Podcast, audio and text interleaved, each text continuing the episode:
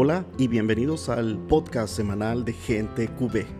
Aquí encontrarás el devocional correspondiente a esta semana del seminario Armadura de Oración, seminario que estamos llevando en estos momentos semanalmente.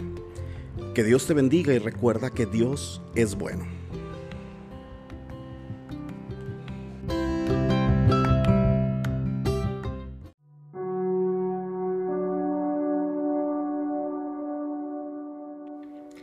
Seminario Armadura de Dios. Tomo 2. La alabanza. Día 1. Alabamos a Dios porque su palabra lo ordena. Lee la siguiente cita bíblica. Mateo 21, 15, 16. Los sacerdotes principales y los maestros de la ley vieron las cosas tan asombrosas que Jesús acababa de hacer y a los niños que clamaban en el templo, Osana, el hijo de David. Estaban furiosos y le dijeron, ¿oyes lo que dicen estos? Le respondió Jesús, por supuesto. ¿Lo han leído por casualidad? Esa escritura que dice, tú mismo has puesto tus alabanzas en la boca de los niños y de los que aún maman? Medita y responde. La palabra es autoridad. Quienes seguimos a Cristo debemos tener la palabra de Dios como eje fundamental de nuestra vida, puesto que cada palabra ha salido del mismo corazón del Padre. Fuimos llamados a hacer la voluntad del Señor del universo y a guardar en nuestro corazón cada una de las enseñanzas porque tienen un propósito para nuestro crecimiento como hijos de Dios.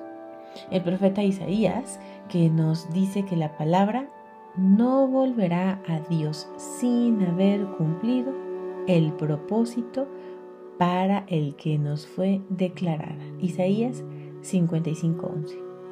Uno de los aspectos que más se resaltan en las escrituras es el lugar de la oración como medio para atraer la presencia del Señor y como posibilidad para reconocer su poder y grandeza.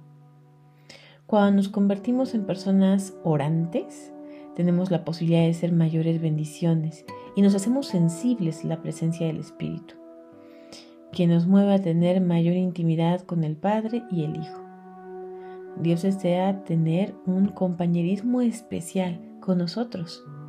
Anhela compartirnos sus grandes secretos y enseñarnos a actuar como sus hijos. Esto solo lo alcanzaremos a través de la oración.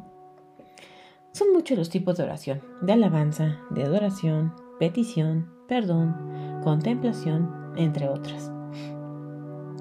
Para este caso, nos detendremos en la oración de alabanza y adoración, la cual nos permite vivir una experiencia distinta con Dios, fijar nuestra mirada en Él para contemplar sus maravillas y obras poderosas.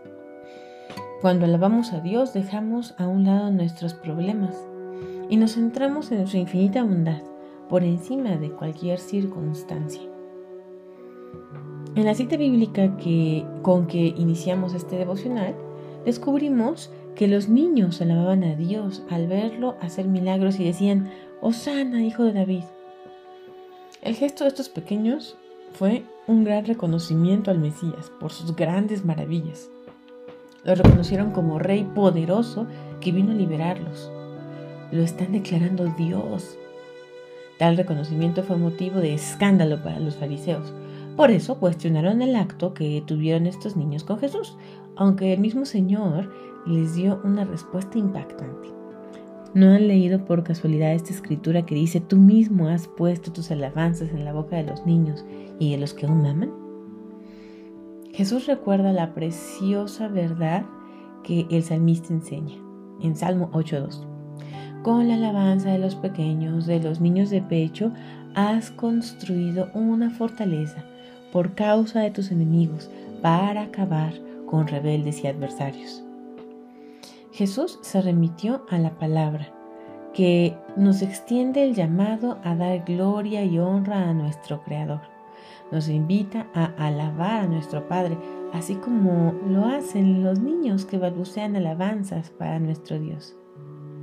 La creación entera alaba al Señor.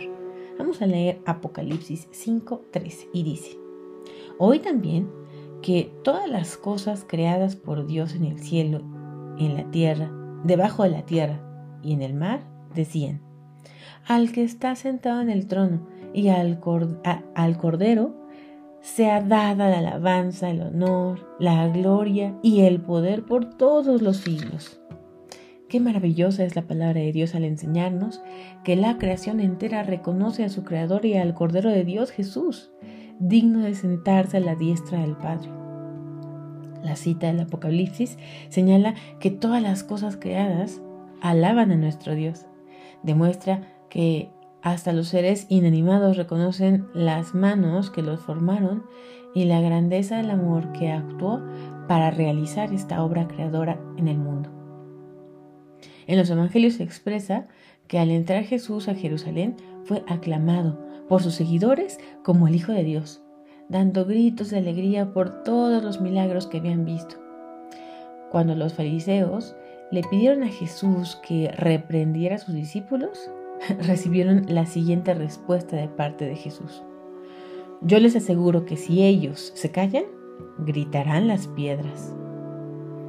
Resaltó que las piedras mismas son obra de Dios y que reconocen a su Creador. Esta experiencia se vive hoy de muchas maneras. El Señor está hablando a la humanidad para que se vuelva a Él y proclame su alabanza. Como muchos no lo reconocen, Él se vale de muchas manifestaciones sobrenaturales para mostrar su grandeza. Ha llegado el tiempo donde los verdaderos adoradores lo harán en espíritu, en verdad. Dejemos a un lado la quejabanza o volvamos a la experiencia maravillosa de la alabanza. Dejemos a un lado los problemas y comencemos a mirar, a mirar la gloria de Dios, y su hermosura. Reconozcamos la magnificencia de nuestro amado Padre Dios. Aplicación práctica. Lee nuevamente el Salmo 150 y toma un momento para contemplar algún hecho de la naturaleza que te llame la atención. Después te invitamos a escribir una oración de alabanza por las obras de la naturaleza que más te asombren. ¿La quieres compartir? Estamos para escucharte. Oración. Señor, tu palabra dice que todos los pueblos deben alabarte y bendecir tu nombre. Hoy quiero reconocer que tú eres grande, eterno, maravilloso, fuerte y majestuoso. Tu bondad no tiene límites y tu amor por mí sobrepasa toda frontera.